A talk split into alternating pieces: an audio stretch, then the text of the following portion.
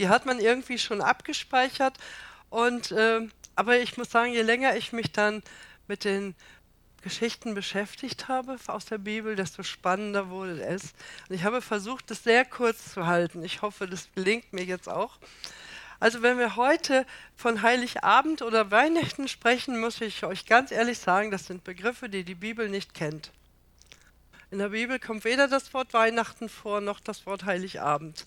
Also das ist schon mal ja, ausgedacht von den Menschen. Und das, was Rainer vorher schon sagte, man spricht Familienfest, Fest der Liebe, fröhliche Kinder, Harmonie, warme Gefühle, Tannenbaum, Weihnachtsessen, Weihnachtsfarben, Weihnachtsfeiern, Weihnachtspost, Weihnachtslieder, Weihnachtsgeschäft, Weihnachtsmärchen und so weiter und so weiter. Mit Weihnachten kann man viel Geld verdienen. Und ich habe mal von einem Scheidungsanwalt gehört, direkt nach solchen Feiern wie Weihnachten und Ostern werden die meisten Scheidungen eingereicht, weil da so viel Frustration herrscht. Man hatte so viel Vorstellung, wie toll das sein sollte, und je höher die Vorstellung, desto tiefer der Fall. Gut, aber was war denn jetzt vor 2000 Jahren? Also wir müssen uns jetzt nicht auf das Jahr direkt einigen, weil ganz genau welches Jahr das Jahr Null Jesu Geburt war, ganz genau wissen wir es nicht, aber es waren circa 2000 Jahre. Israel war von den Römern besetzt, es war unfrei, man musste Steuern zahlen, man war eben nicht Herr in seinem eigenen Land. Und die gläubigen Juden warteten auf den Messias, auf den Retter. Der wurde ihnen ja schon mehrfach versprochen, zum Beispiel im Psalm 69, Loben sollen ihn Himmel und Erde, die Meere und alles, was sich dort regt, denn Jahwe wird Zion befreien und baut Judas Städte wieder auf. Dann wird sein Volk dort wohnen, es besitzt wieder das Land, die Söhne seiner Diener werden es erben, und die, die seinen Namen lieben, wohnen darin. Das ist eine Verheißung von ganz vielen. Es gibt eine Mindest, also es gibt ganz, ganz viele. Eine zweite habe ich noch aufgeschrieben, das ganz bekannt aus Jesaja 9. Das Volk, das im Dunkeln lebt, sah ein großes Licht. Licht strahlt auf über denen, die im Land der Todesschatten wohnen. Du wächst in Jubel, machst die Freude groß. Sie freuen sich vor dir wie in der Erntezeit, sie jubeln wie beim Beuteverteilen. Denn wie vom Tag von Midian zerbrichst du das drückende Joch, das ihnen den Rücken gebeugt, den Stock, der sie angetrieben hat. Denn jeder Stiefel, der dröhnend daherstampft, jeder Mantel, der sich in Blutlachen wälzt, wird ins Feuer geworfen und verbrannt. Denn ein Kind ist uns geboren, ein Sohn ist uns geschenkt, das wird der künftige Herrscher sein. Gott hat ihm seinen Namen gegeben.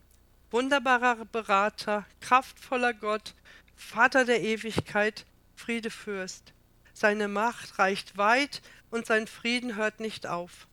Er regiert sein Reich auf Davids Thron, seine Herrschaft hat für immer Bestand, denn er stützt sie durch Recht und Gerechtigkeit, das wirkt Jahwe, der mächtige Gott, der allmächtige Gott im Eifer seiner Leidenschaft.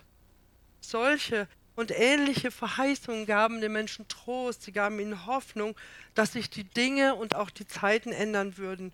Die Besatzer das Land verlassen würden, dass, ich sag mal, alles gut wird. Kennt ihr den Spruch? Alles wird gut. Alles wird gut. Alles ist halt alles. Was dich gerade quält, alles. So, sie hatten eben viele solche Verheißungen bekommen. Ein Problem war jetzt nur, seit die letzten 400 Jahre hat Gott nichts mehr gesagt. Also sie waren es jetzt gewöhnt, 400 Jahre schwieg Gott. Und dann ist auch spannend, die sogenannte Weihnachtsgeschichte, die wurde so von den Menschen auch immer so ein bisschen mehr ausgeschmückt. Zum Beispiel wird behauptet, dass Maria auf einem Esel ritt kennt ihr alle die Geschichte, die Bibel weiß nichts davon. Also vermutlich musste Maria zu Fuß gehen, auch wenn sie im neunten Monat schwanger war.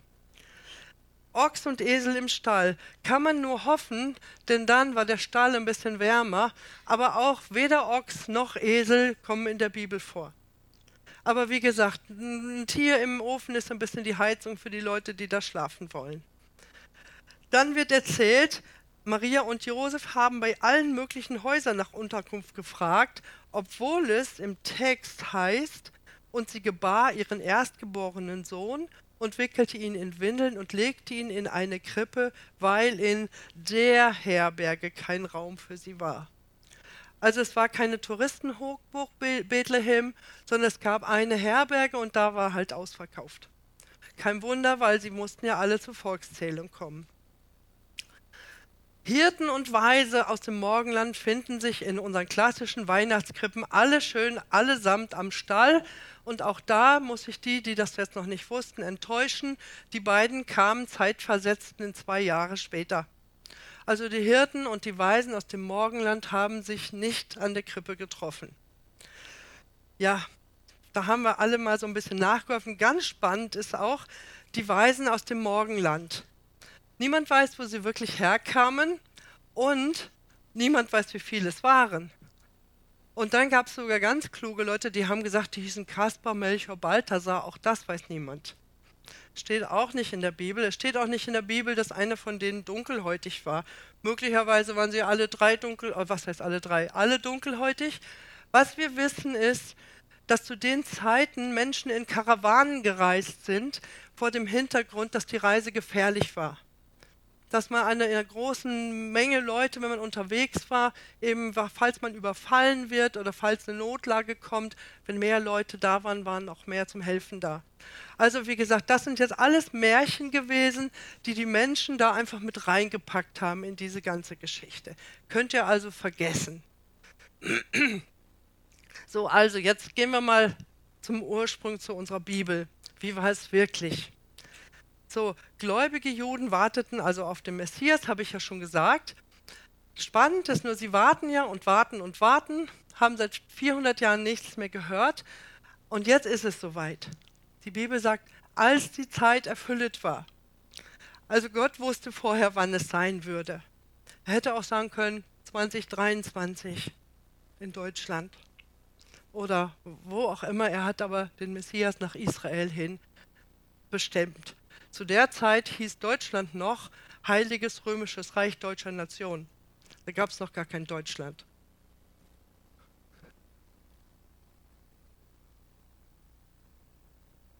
Ist auch egal, es geht jetzt auch erstmal um Israel. So, jetzt die beteiligten Menschen. Wer war beteiligt? Also ich habe jetzt wirklich nur einige wenige Personen rausgenommen. Eine ganz wichtige Person natürlich Maria. Maria erklärt sich bereit, sich in eine gefährliche und eine beschämende Situation zu bringen. Ehrlich, melde sich mal, wer das geglaubt hätte, wenn die Nachbarin erklärt, sie ist vom Heiligen Geist schwanger. Schwer zu glauben. Und wir wissen, dass es da auch drastische Strafen gab für Unzucht. Dem, ja genau, um Unzucht. Also ihr drohte das politische, das, das persönliche, das gesellschaftliche aus. Im Grunde hat sie gesagt, wie soll das geschehen? Ich weiß von keinem Manne. Und sagt, der Heilige Geist wird über dich kommen und du wirst schwanger werden. So übrigens ganz unverhofft kam auch diese Entbindung nicht. Sie hatte Windeln mit. Wenn es jetzt heute gewesen wäre, hätte sie ein Paket Pampers gekauft irgendwo bei Aldi und hätte es mitgenommen. Das gab es damals noch nicht. Ich habe hinterher gefragt, ob dieses wickelte ihn in Windeln einfach auch hieß, sie hatte keine Babykleidung mit bis sie das Kind komplett eingewickelt hat. Das weiß ich aber nicht, ist geraten. Keine Ahnung. Auf jeden Fall, sie hat das Baby versorgt. Und man muss sagen, neben diesen vielen starken Verheißungen hat Maria auch eine ganz, ganz doll herausfordernde äh, Verheißung bekommen, nämlich äh, er ist dazu bestimmt, also er, ihr Sohn, dass viele in Israel an ihm zu Fall kommen und viele durch ihn aufgerichtet werden. Er wird ein Zeichen Gottes sein, gegen das viele sich auflehnen werden, so sehr, dass der Kummer deiner Seele wie ein Schwert durchbohren wird. Doch so kommt an dem Tag, doch so kommt an den Tag, welche Gedanken in ihren Herzen sind. Da muss man sagen, es ist auch ein starkes Wort, was sie mitnimmt, was auch nicht gerade mutmachend ist. Es geht um ihren Sohn, dem diese Dinge passieren sollen. So die zweite Person, mit der ich mich jetzt auseinandergesetzt habe, ist Josef, wo ich sage, Josef ist mein persönlicher Glaubensheld. Das, was ich vorher schon sagte. Es ist wirklich ein, es ist wirklich ein starker Glaube notwendig, wenn es das noch nie gegeben hat, Und es gab es in der ganzen Menschheitsgeschichte nur einmal, dass eine Person tatsächlich vom Heiligen Geist schwanger wurde. Ehrlich, das hätte meine beste Freundin, wenn sie es mir erzählte, da wäre ich sehr skeptisch gewesen. So, und jetzt ist es ja der Punkt, er weiß, dass der Engel hat ihm gesagt, wo das Kind herkam. Aber er bringt sich gesellschaftlich genauso ins Aus wie Maria. Denn alle rund um sie zu, denen war ja klar, die beiden sind es gewesen. So, und es steht die, diese Bibelstelle, um sich dort mit Maria, seiner Verlobten, eintragen zu lassen. Maria war schwanger. Normalerweise, wenn du verlobt warst in Israel, das war rein rechtlich, im Grunde genommen, außer Sex war alles da. Die hatten schon ein gemeinsames Konto, die hatten schon einen gemeinsamen Namen, sie waren wirklich schon fast wie verheiratet, nur der körperliche äh, Vollzug der Ehe fehlte noch. Und üblicherweise wartete man von der Verlobung bis zur offiziellen Hochzeit ein Jahr, damit man auch sicher sein konnte, dass sie wirklich nicht schwanger war. So, und jetzt steht da so ganz lässig locker in der Bibel, um sich dort, also in Bethlehem, eintragen lassen mit Maria, seiner Verlobten, und Maria war schwanger. Und da steht, dass er, also Josef, hat Jesus seinen Namen gegeben. Der hat gesagt, der heißt Jesus. Bis zur Geburt Jesu haben die auch keine Ehe vollzogen. Wann die geheiratet haben, genau wissen wir auch nicht. Steht nicht in der Bibel. Was wir aber aus der Bibel wissen, dass sie irgendwann auch nochmal Geschwister gezeugt haben. Und das war dann normal ehelich, wie wir das die meisten hier kennen. So, dann habe ich noch eine Person, und zwar Herodes, der König.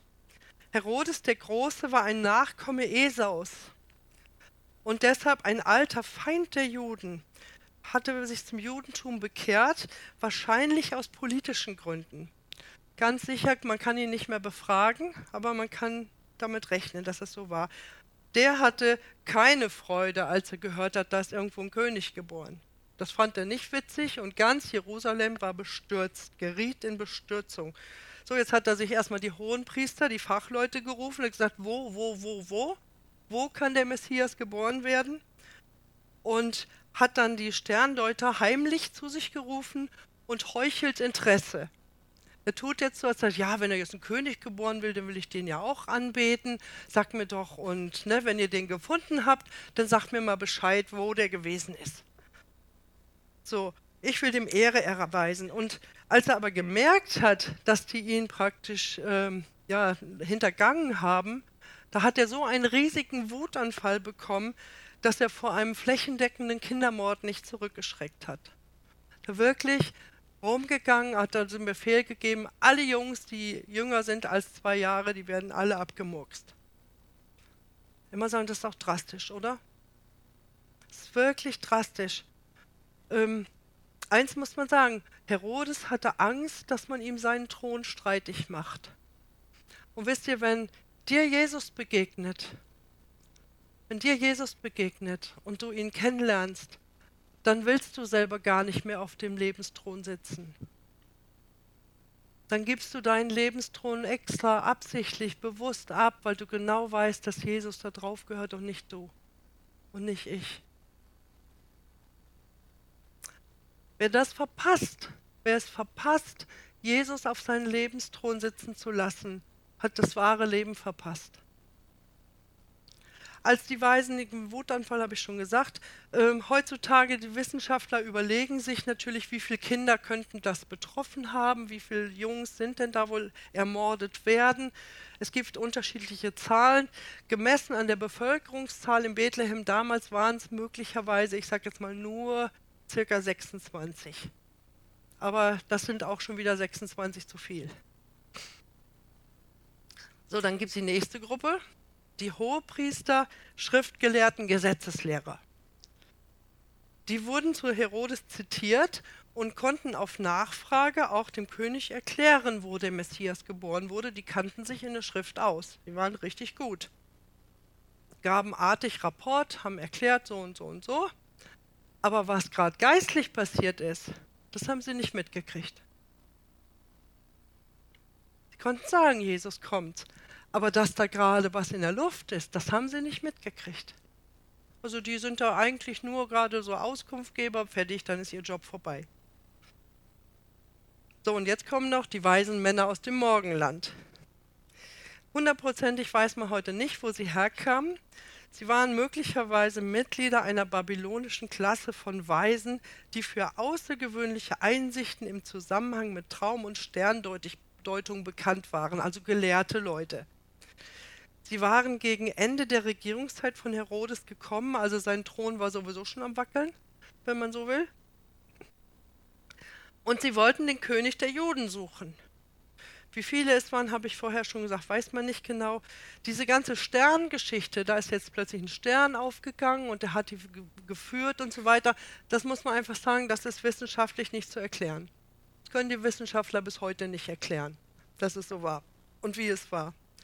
Ihnen war klar, es ist ein besonderer König, der geboren werden musste, der geboren wurde, wenn extra dafür ein Stern aufging. Stellt euch das mal vor. Im November 1948 ist in England auch ein König geboren. Wisst ihr, wer das war? Charles III., na klar. Hat ganz England gejubelt. Der Junge hat für 70 Jahre, über 70 Jahre gewartet, bis er auf den Thron kam. Na, das hat eine lange Zeit gedauert. Ähm, aber für den ist kein Stern aufgegangen. Hat man vielleicht mal eine Briefmarke gedruckt für ihn, das weiß ich nicht, möchte sein. So, und jetzt haben diese Sterndeuter lange, lange Zeit und eine lange Strecke lang sind sie hinter diesem Stern her. Und dann, würde ich sagen, haben sie dann aber auf ihren Verstand ge ge ge gehört und haben gesagt, naja, wo soll der König denn geboren werden? Na, im Palast, wo denn sonst? So, dann sind sie zum Palast und sagen, ja, hallo Herr Herodes, schön, dass wir Sie auch mal kennenlernen und wir würden gern mal wissen, wo ist denn jetzt hier der neugeborene König? So, und äh, Herodes hat sich ja dann erkundigt, wo? Und dann hat er gesagt, ja, jetzt geht er mal hin und wenn ihr den gefunden habt, habe ich vorher schon gesagt, dann sagt mir Bescheid, dann komme ich auch. So, und jetzt, äh, als sie bei Herodes fertig waren, haben sie sich wieder richtig orientiert, nämlich am Stern. Eigentlich hätten sie sich einen Umweg über den Palast auch sparen können. Er blieb jetzt genau über dem Ort stehen, wo das Kind kam, und sie waren außer sich vor Freude. Große Freude, das haben wir eben hier gesungen, große Freude. Große Freude kam über sie. Sie gingen in das Haus, steht in der Bibel, also nicht in den Stall, sondern in das Haus. Also jetzt dürfte Jesus schon circa zwei Jahre alt sein und fanden das Kind und die Mutter und warfen sich vor dem Kind nieder und beteten es an. Für die hat es gereicht. Sie haben diesen Stern gesehen, haben eine lange gefährliche Reise auf sich genommen, sind diesem Stern nachgefolgt und als sie dann dieses neugeborene Kind sehen oder zweijährige Kind sehen, werfen sie sich nieder und beten es an. Das ist was Besonderes hier. Und dann bringen sie ihre Geschenke mit, Gold, ein Symbol der Gottheit und Herrlichkeit, Weihrauch, der Wohlgeruch des Lebens, der sündlosen Vollkommenheit und Myrrhe, ein Bitterkraut, das Leiden voraussagt. Also diese drei Gaben, die sie mitgebracht haben, hatten schon eine prophetische äh, Deutung in sich. Sie gingen dann zurück in ihr Land und wie es mit ihnen weitergeht, keine Ahnung, wissen wir nicht. Die hatten ihren Job getan, die waren erstmal raus aus der Story. Und dann gab es noch die Hirten. So, die hatten einen ganz normalen Arbeitstag, beziehungsweise in diesem Fall eine Arbeitsnacht. Ist ja klar, dass sie nachts aufpassen mussten. Ähm, sie waren auf dem freien Feld bei den Herden. Und in der Geschichte steht mehrmals das Wort plötzlich. Plötzlich trat ein Engel des Herrn zu ihnen. Und das Licht der Herrlichkeit Gottes umstrahlte sie. Stellt euch mal vor, es gab noch keinen elektrischen Strom, es gab noch keine keine große Leuchtreklame oder irgendwas. Und jetzt stellt euch mal vor, die sind da draußen auf dem Dunkeln, auf dem Feld und plötzlich ist das ganze Ding taghell erleuchtet und vielleicht noch heller. Das haben die noch nie erlebt, sowas. Nicht annähernd. Das können wir uns überhaupt nicht vorstellen, was das für die bedeutet haben muss in dem Moment. Und die Herrlichkeit Gottes umstrahlte sie, erschraken sehr und hatten Angst. Und ehrlich, in der Herrlichkeit Gottes, denen sind alle ihre Sünden eingefallen. Die haben ihre Unwürdigkeit erkannt. Die haben gedacht, wow, was passiert hier jetzt? Also kein Wunder, dass die wirklich voll erschrocken und ängstlich waren auch. Aber der Engel sagt, ihr müsst euch nicht fürchten, keine Angst, denn ich bringe euch eine gute Nachricht, die, über die sich das ganze Volk freuen wird. Heute Nacht ist in der Stadt Davids euer Retter geboren. Es ist der Messias, der Herr. Ihr werdet ihn daran erkennen, dass ihr ein Kind findet, das in Windeln gewickelt in einer Krippe liegt. Und jetzt kommt wieder das zweite plötzlich. Plötzlich waren sie von ganzen Herrschern des Himmels umgeben, die alle Gott lobten und riefen Ehre und Herrlichkeit Gott in der Höhe und auf der Erde Frieden den Menschen, auf, äh, auf denen sein Gefallen ruht. Und Friede ist mehr als einfach nur Abwesenheit von Krieg.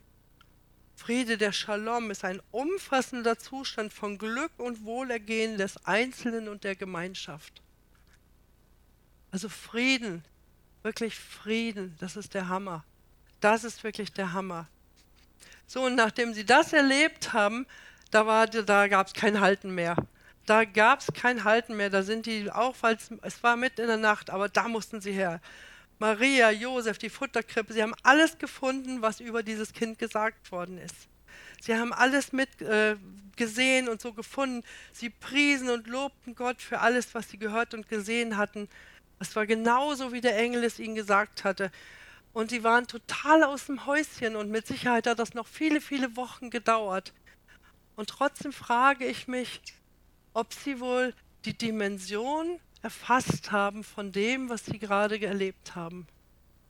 Von dem, wo sie jetzt gerade Zeugen geworden sind. Ob sie die Dimension erkannt haben.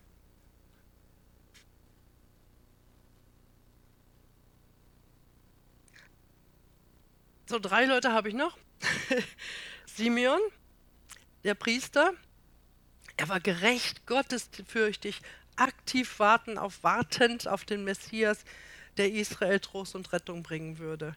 Der Heilige Geist ruhte auf ihm. Da muss man sagen, das war damals nicht so wie heute, wo jeder Christ mit dem Heiligen Geist unterwegs ist, wo wirklich sagt, das waren einzelne Personen, aber auf ihm ruhte der Heilige Geist. Und der Heilige Geist gab ihm die Gewissheit, du wirst nicht sterben, bevor du den vom Herrn gesandten Messias gesehen hast. So, und vom Heiligen Geist geführt ist er ausgerechnet an diesem Tag im Tempel, als Maria und Josef die rituellen Dinge vollziehen, vollzogen äh, ließen an Jesus, weil sie waren ja Juden. Sie haben ja das Gesetz befolgt. So, er sah Jesus, ein Säugling damals noch, mit seinen Eltern, und er nahm das Kind in seine Arme, pries Gott, Herr, nun kann dein Diener in Frieden sterben, denn du hast deine Zusage erfüllt.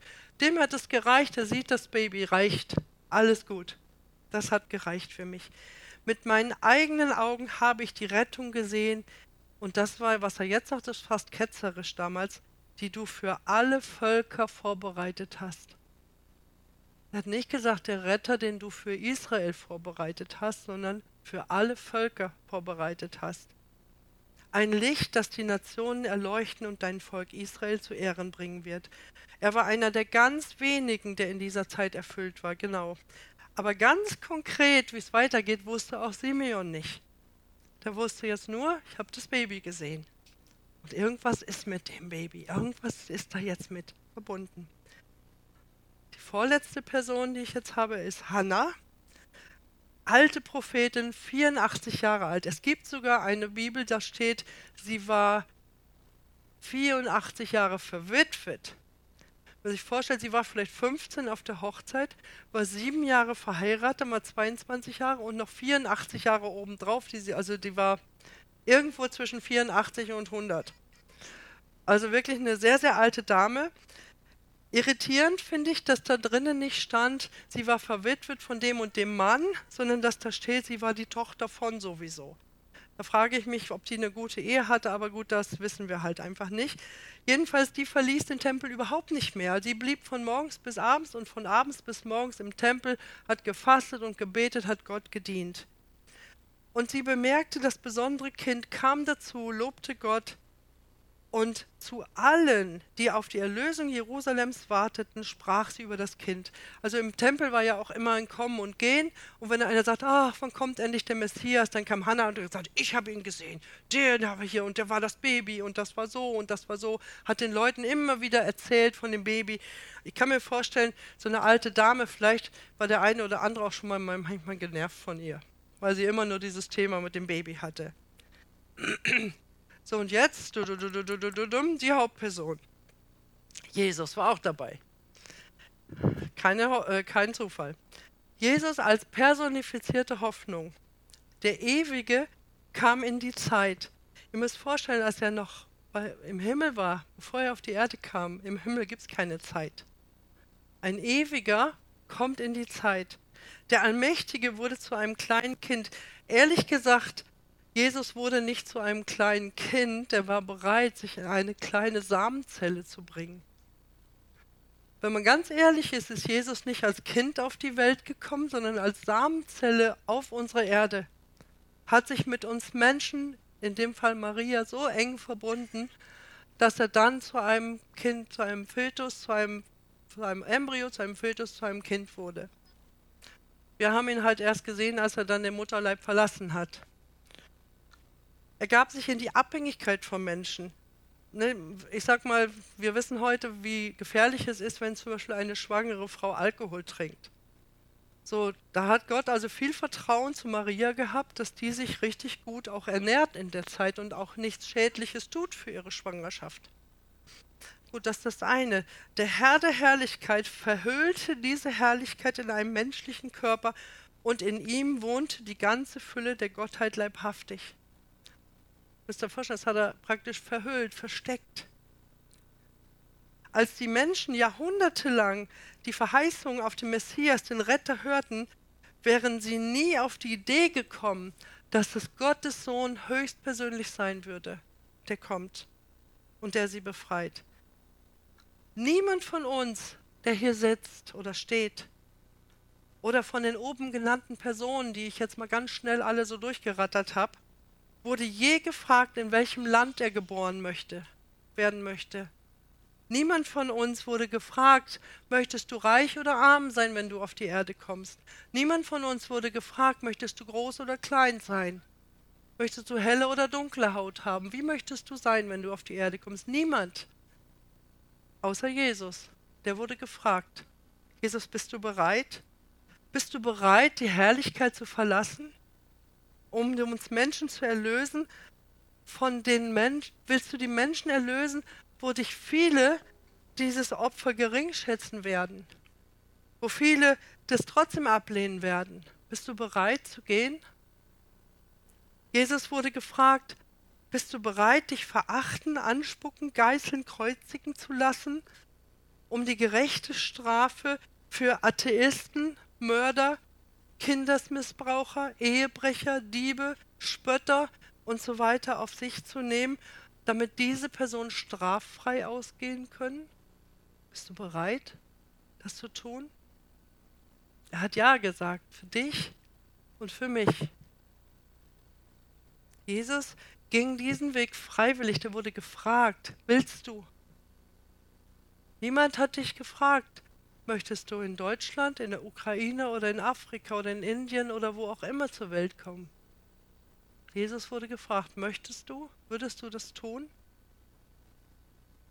Spannend ist zum Beispiel, dass alle diese genannten Personen vor, vorher, die Jesus begegnet sind, niemand von denen hat gesagt, ach du bist ja das Christkind, äh, kannst du mir mal dies und jenes geben? Ich wünsche mir vom Christkind dies und jenes, denn das eigentliche Christkind ist ja Jesus als Kind.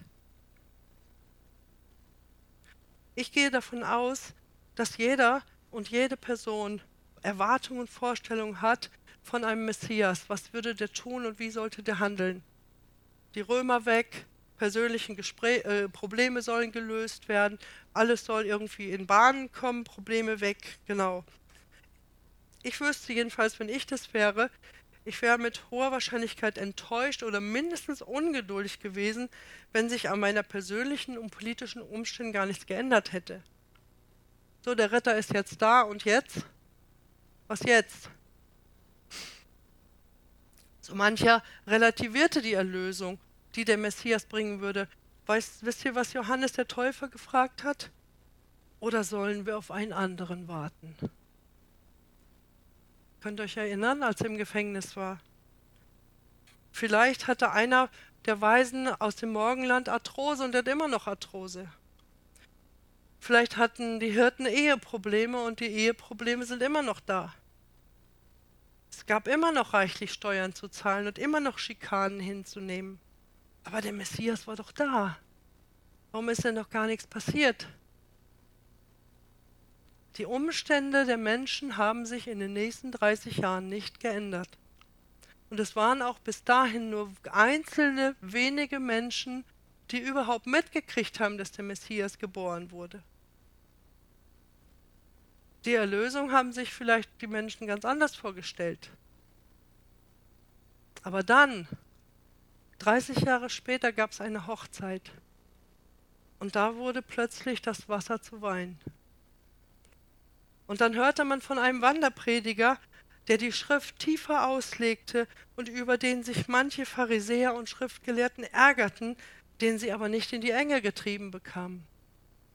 Dann gab es Zeugnisse von Heilungen und Wundern, von Brotvermehrung, von kraftvollen Predigten, sogar von Totenauferstehung hat man gehört. Aber nur in Israel. Syrophönizische Frau, das war noch, das war noch die Ausnahme mit ihren Kindern, was sie sagt mit den Hunden und dem Brosamen. Aber egal. Und dann, als dieser hoffnungsvolle Wanderprediger unterwegs war, Zeichen, Wunder, Heilung, Rettung, alles Mögliche gemacht hat, dann gab es ein Gericht, ein Todesurteil und eine grausame Hinrichtung. Und dann war alles vorbei. Alle Hoffnung vorbei. Aber dann folgte die Auferstehung von den Toten, die Himmelfahrt und die Ausgießung des Heiligen Geistes. Menschen fingen an, die Erlösung zu verstehen, zu verkündigen und aufzuschreiben.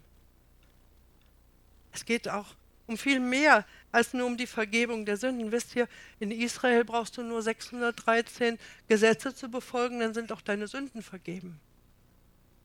Aber seit Jesus auferstanden ist, im Himmel ist, auferstanden, können wir wiedergeboren werden. Wir können eine völlig neue Stellung bekommen vor Gott. Wir sind in eine ganz neue Beziehung gekommen zu Gott. Es geht nicht nur darum, ach, ich habe gesündigt, die Sünde vergeben, schön, alles gut, sondern wir sind eine neue Kreatur geworden. Daher, wenn jemand in Christus ist, so ist er eine neue Schöpfung. Das Alte ist vergangen, siehe, Neues ist geworden. Ihr lieben Täuflinge, die euch dieses Jahr taufen lassen, oder wann auch immer ihr euch taufen lassen habt, ich weiß auch nicht, wo ihr euch habt taufen lassen, aber da in dem See, da ist euer alter Mensch ertrunken. Und den habt ihr mit Kusshand dagelassen, weil den wolltet ihr nicht mehr. Wolltet der neue Mensch sein und das seid ihr auch. Wer hätte sich ausdenken können, dass die Vergebung der Sünden für alle gilt, die es wollen, auch für die Heiden? Wer hätte sich je ausdenken können vorher, dass wir dem Gesetz gestorben sind, uns nicht mehr selbst leben, sondern Christus in uns lebt? Wer hätte sich vorstellen können, dass Christus uns losgekauft hat vom Fluch des Gesetzes, indem er ein Fluch für uns geworden ist? Wer hätte sich ausdenken können, dass wir durch den Glauben an Christus Söhne Gottes, Gottes sein würden? Übrigens auch wir Frauen. Rechtliche Stellung von Söhnen. Wer hätte sich vorstellen können, dass Juden, Griechen, Sklave, Freie, Männer, Frauen alle eins sein würden in Christus? Kein Unterschied mehr und wir sind Abrahams Nachkommenschaft und Erben. Wer von den Zeugen der Geburt Jesu wäre auf so eine Idee gekommen? Dass wir für die Freiheit freigemacht wurden, dass wir wiedergeboren werden zu einer lebendigen Hoffnung, dass wir mit jedem geistlichen Segen in der Himmelswelt in Christus gesegnet sein würden, dass wir in Christus vor Grundlegung der Welt auserwählt worden sind, dass wir durch Gnade errettet werden, dass wir Mitbürger der Heiligen und Gottes Hausgenossen werden in Christus. Wer hätte sich das vorstellen können? Ist das nicht der Hammer? Ist das nicht der absolute Hammer? Wisst ihr, Weihnachten, Geburt Jesu, hat ja nur die Grundlage gelegt. Das dann, das, was danach kam, das ist erstmal der Hammer. Das ist erstmal der Hammer, wisst ihr? Und ich bin überhaupt kein Fußballfan, aber ich habe gesehen, als jetzt unsere neuen Weltmeister ihren Pokal gekriegt haben. Wer hat das noch gesehen? Habt ihr das noch gesehen? Ja. Und dann hat unser bekannter Mann, dieser Messi, dann so einen Umhang angekriegt, einen Königsmantel hätte ich bald gesagt, und hat er den Pokal in die Hand gekriegt. Seid ihr bei mir? Und dann hat die ganze Mannschaft auf diesem Podest gestanden. Uh, uh, uh, und er kam mit diesem Pokal und ging da so vor. Habt ihr die Szene im Kopf? Und irgendwann kam er an seinen Platz und alle, und haben da gejubelt. Wisst ihr, und diese Spannung, die diese Mannschaft auf diesem Podest hatte, das ist die Spannung, die wir heute haben dürfen, weil Jesus kommt wieder. Jesus kommt wieder und er kommt nicht als Baby und er kommt nicht schwach und er kommt nicht klein und wir sind in der Siegermannschaft. Und er hat den Pokal gewonnen. Messi allein hätte ihn nicht gewinnen können, aber Jesus hat ihn allein gewonnen. Der hat den Pokal gewonnen. Aber es ist so, als wenn wir den jeder selber von uns mitgewonnen hat. Ist das nicht der Hammer? Könnt ihr noch kurz sitzen auf euren Stühlen? Geht das noch? Es ist der Hammer. Es ist wirklich der Hammer. Wisst ihr, Weihnachten heißt, die Rettung ist keine Sache, kein Ereignis, keine Einstellung, es ist eine Person. Dass der Sohn Gottes, der gekommen ist, damit du und ich wirklich völlig neue Kreaturen sei, sein konnten. Das, was Günther hier vor ein paar Wochen gepredigt hat mit diesen, mit diesen äh, Charaktermenschen, wo er sagte, ja, und der ist ja so ein Charakter, der Sohn und so. Und er sagte, das ist vorbei. Der Alte liegt auf dem See, wo wir getauft worden sind, und der ist gestorben, und den wollen wir gar nicht mehr. Wirklich die letzte Steigerung. Jesus kommt wieder in Herrlichkeit. Wer von euch will dabei sein?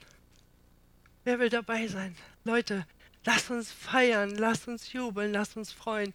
Weihnachten ist nur der Anfang das, was jetzt kommt, das ist das, was kommt und das, was wir jetzt schon haben. Wisst ihr, wenn die Bibel sagt, du bist eine neue Schöpfung, dann bist du das nicht erst nächstes Jahr oder in fünf Jahren oder in zwei Jahren, das bist du jetzt. Du sagst dein Sohn Gottes, das bist du jetzt. Du hast eine völlig neue Stellung vor Gott bekommen. Du bist nicht einfach nur so ein Sünder, der alle Nase lang zu Jesus laufen muss und sagen, ach ja, Entschuldigung, ich habe schon wieder versagt, sondern du bist ein neuer Mensch geworden. Und ich finde das stark. Wollen wir noch mal ein bisschen Lobpreis machen darauf? Was sagt ihr?